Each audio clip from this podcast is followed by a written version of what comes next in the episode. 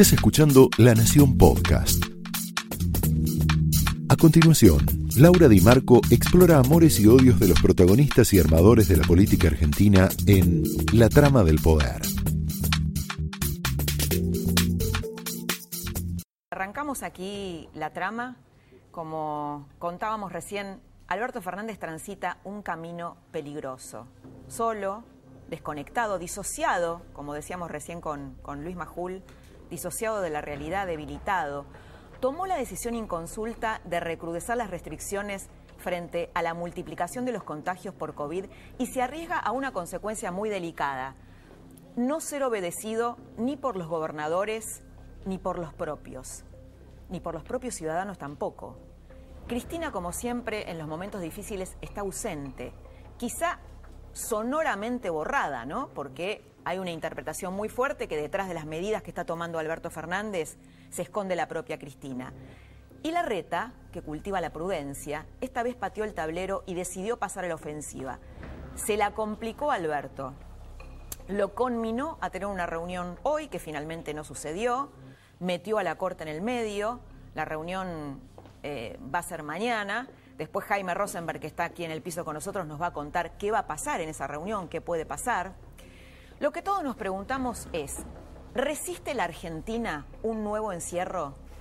La respuesta del otro lado te puede parecer obvia, pero esta pregunta le sigue otra, de igual peso, para completar esta encerrona. ¿Resiste un gobierno la muerte de un paciente por COVID o por falta de un respirador, respirador artificial o de una cama en un hospital? Mira, hoy se difundió la nueva tasa de inflación oficial para marzo es la inflación récord de este gobierno. Fue del 4,8%. Después lo vamos a hablar con Francisco Jueguen, nuestro columnista económico. Debería haber sido la noticia más importante del día en un día normal, pero no fue un día normal hoy. Llegó, si anualizamos esa inflación, al 42,6%. Después lo vamos a hablar en detalle con Francisco Jueguen. Bueno, hay varias proyecciones privadas, ¿no? Eh, está la consultora de Despotorno, eh, que dice que, de Orlando Ferreres, que suelen ser consultoras que aciertan mucho en, los, en las mediciones inflacionarias privadas, y dice que la primera semana de abril la inflación mide 1,1%. Esa es la proyección que tiene Espotorno y Ferreres. Claro, esto revela lo obvio, ¿no? Que la proyección del 29% es una mera ilusión óptica, la que, la que Guzmán nos vendió. Todos sabemos que la inflación es un impuesto a la pobreza, a los que viven de un sueldo fijo, sobre todo a los que viven al día. Hay en la Argentina 8 millones y medio de personas, 8 millones y medio de personas que trabajan en negro.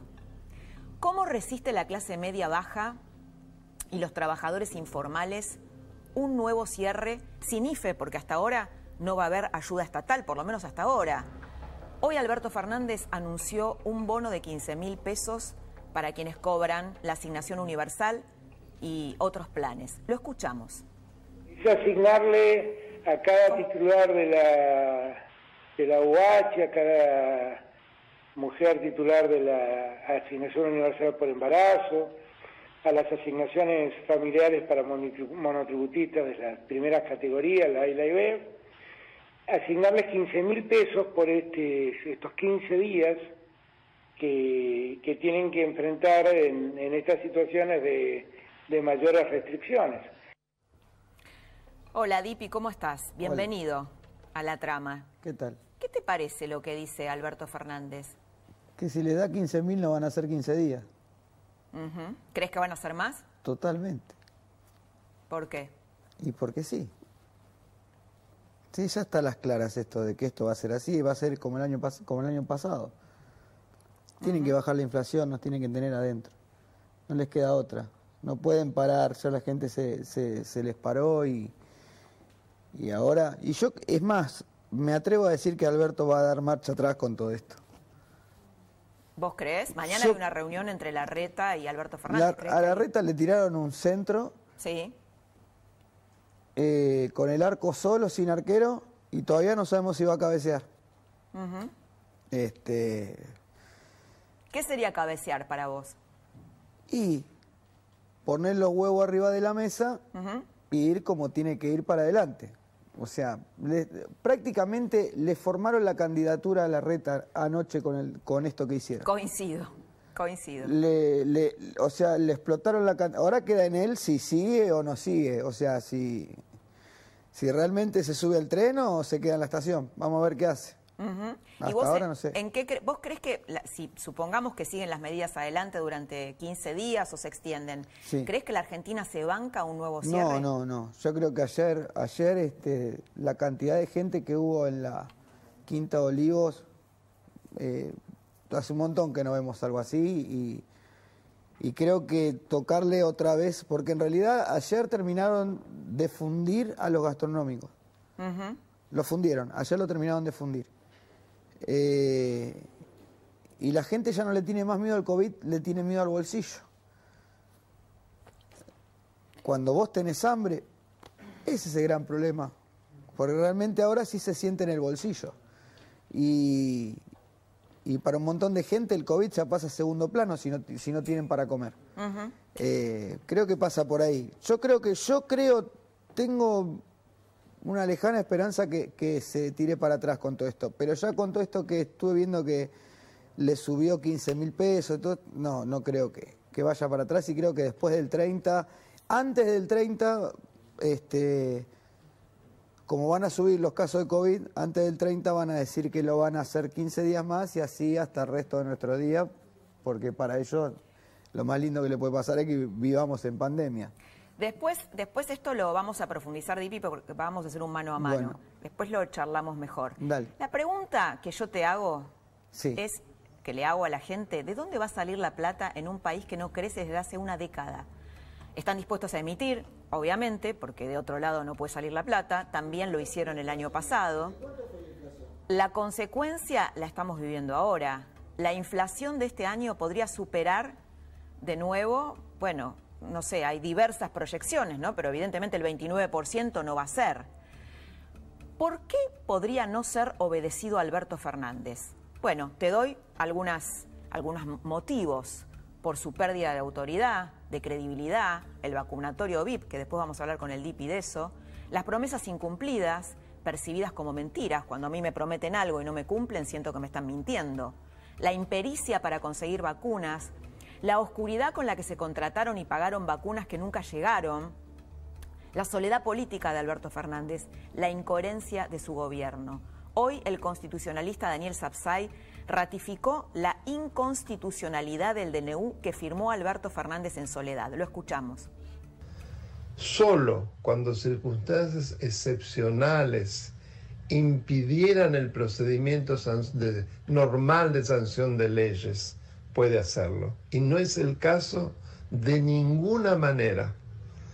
Además de ello, y de manera insólita, se atribuye el poder de delegarle a los gobernadores la facultad de dictar decretos de necesidad de urgencia que imiten lo que él acaba de hacer. Es realmente insólito y de una gravedad institucional extrema.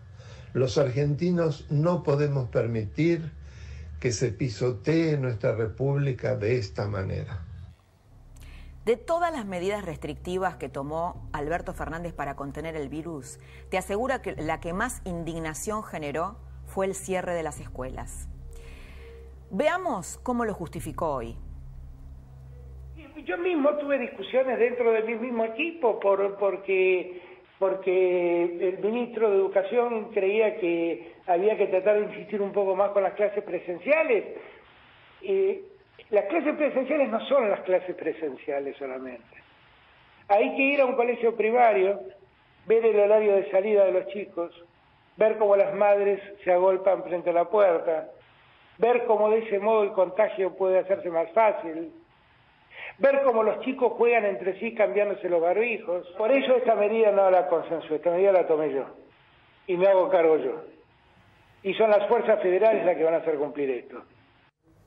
Te hago una pregunta provocadora. ¿Extorsionaron los gremios al gobierno, sobre todo CETERA, que es el brazo educativo del kirchnerismo, para suspender la presencialidad en los colegios? Todo indica que sí, ¿no? Ahí estamos viendo las fotos de los gremialistas Ayer en el Consejo Federal de Educación había consensuado, se consensuó que las escuelas siguieran abiertas, pero pocas horas después Alberto Fernández cambió de idea, dejando muy mal parado a su propio ministro, Nicolás Trota. Hoy hubo versiones de que iba a renunciar, no se sabe todavía si iba a renunciar o no, que el día anterior había defendido la presencialidad. Lo escuchamos a Trota cuando dijo esto.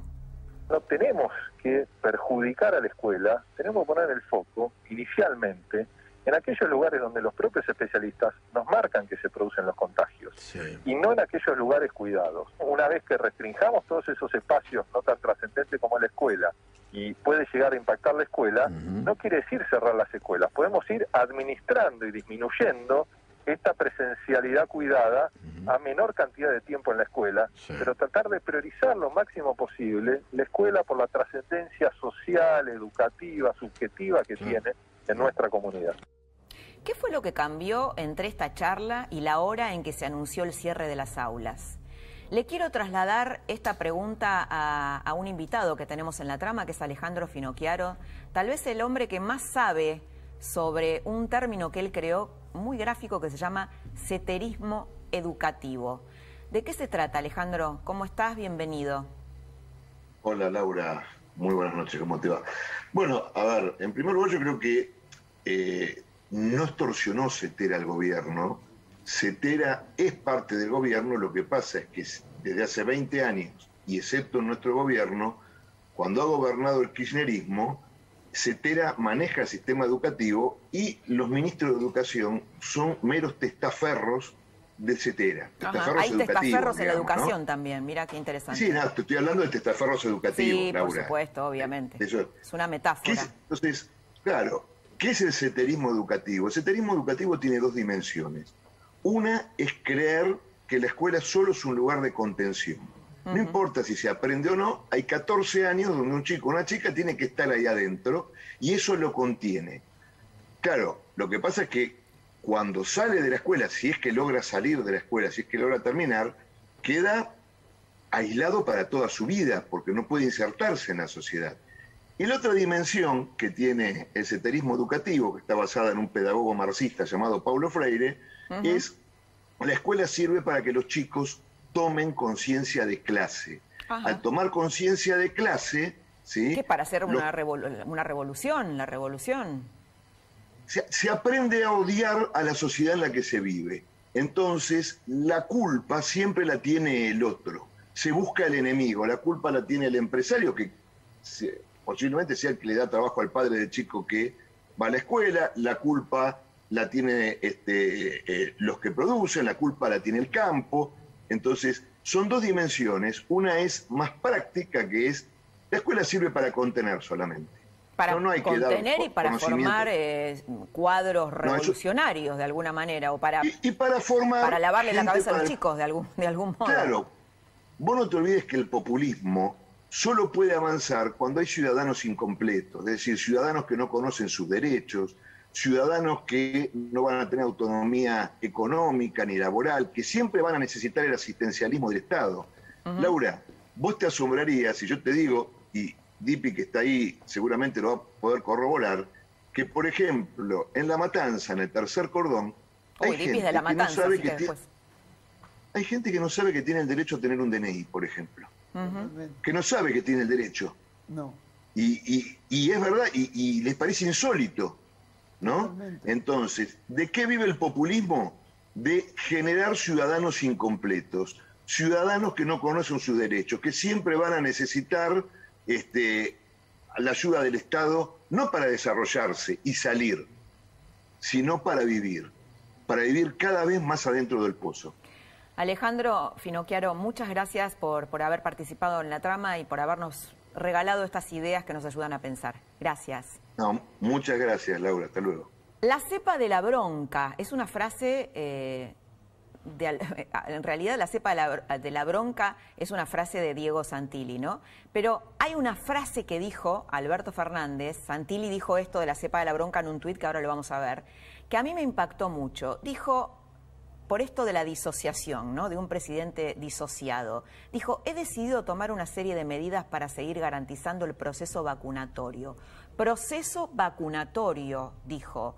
Pero ¿a qué proceso vacunatorio se refiere si no hay vacunas? Sería como una especie de campaña insólita de, vacunatoria sin vacunas, no sé. Mañana se acaban las vacunas en Cava. Lo único que sabemos sobre la llegada de vacunas nuevas es que el domingo llegan unas 900.000 vacunas, dosis de Oxford AstraZeneca.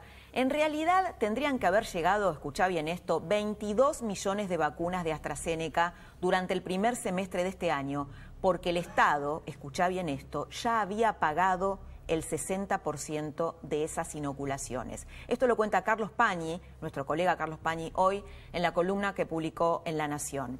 Nadie sabe qué pasó, se pagó, no llegaron, nadie lo puede explicar. Lo mismo sucedió con Pfizer, ¿no? No sabemos qué pasó ni se puede explicar. Si hay negocios, bueno, no se sabe. Son vacunas vinculadas al zar de la industria farmacéutica, Hugo Sigman, un empresario muy vinculado al kirchnerismo, que según Alberto Fernández iban a ser elaboradas inicialmente en el país por el laboratorio Map Science. Pero a la vez la vacuna de AstraZeneca tiene muchos interrogantes sobre su seguridad. De hecho, su uso acaba de ser suspendido en Dinamarca y también en Alemania, que no le va a dar la segunda dosis a sus ciudadanos, le va a dar otra vacuna como segunda dosis, porque se han detectado algunos casos graves de trombosis como efecto adverso. Quiero detenerme acá. Acá no se trata de ser antivacuna ni pro vacuna. Se trata de ser serios y de informar con transparencia. La vacuna es la única herramienta que tenemos hasta ahora contra la lucha, para la lucha contra la pandemia. Pero esa desesperación no nos puede provocar una ceguera, un relajamiento, como diría Alberto Fernández, ni en los controles de su seguridad, ni en la información completa que todos tenemos derecho a tener sobre las vacunas. Fernández está tan desorientado que incluso usó la palabra relajamiento para referirse a los médicos. Hoy después la quiso arreglar, pero ya estaba dicho, ¿no? Y los médicos se la devolvieron con un piquete viral. Mirá las imágenes que tenemos, ¿no? Las palabras tienen su peso. Las palabras tienen su peso. Acá está, ¿no? Acá estoy relajado, mira, varios médicos diciendo, mira, acá relajándome, es una seguidilla de médicos diciendo esto. Em, otro que dice, acá estoy relajado en un quirófano y no me vacunaron, no me contagié.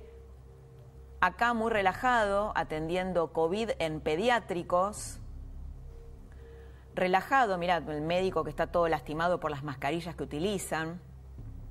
Acá estoy relajándome, viendo personas con problemas cardiovasculares serios. Usted tiene un problema muy serio, se llama falta de vergüenza. ¡Wow! ¡Qué duro ahí! ¡Qué duro! Perdonen por haberme relajado, che.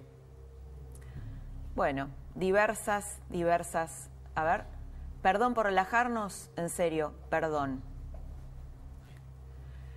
Las palabras tienen su peso, mucho más en el caso de un jefe de Estado. Señor presidente, con todo respeto le pregunto, ¿usted no tiene alguien que le revise los discursos? Porque cualquier persona mínimamente normal se daría cuenta, los periodistas tenemos, ¿no? Quien nos, nos revisan los textos. Cualquier persona normal se daría cuenta de que en una tragedia sanitaria donde los médicos lo han dado todo, muchos han muerto, la última palabra que podría haber pronunciado es relajamiento. Son palabras que, como dice un tuit de Diego Santilli, incitan a la cepa de la bronca. Vamos a, ver el tuit de Santilli, ¿lo vemos ahí? La falta de autocrítica del gobierno nacional ya está generando una nueva cepa en la gente, la de la bronca, la incertidumbre. Sus peleas políticas son irresponsables, peligrosos para todos los argentinos. Responsable es testear y vacunar. Esto es lo que dijo Santilli en una inusual dureza del gobierno de la ciudad que en realidad, te cuento, fue una respuesta a unas declaraciones muy provocadoras que hizo el ministro del Interior, el camporista Guado de Pedro, que en una provocación bastante berreta habló de la cepa Buenos Aires. ¿Lo escuchamos?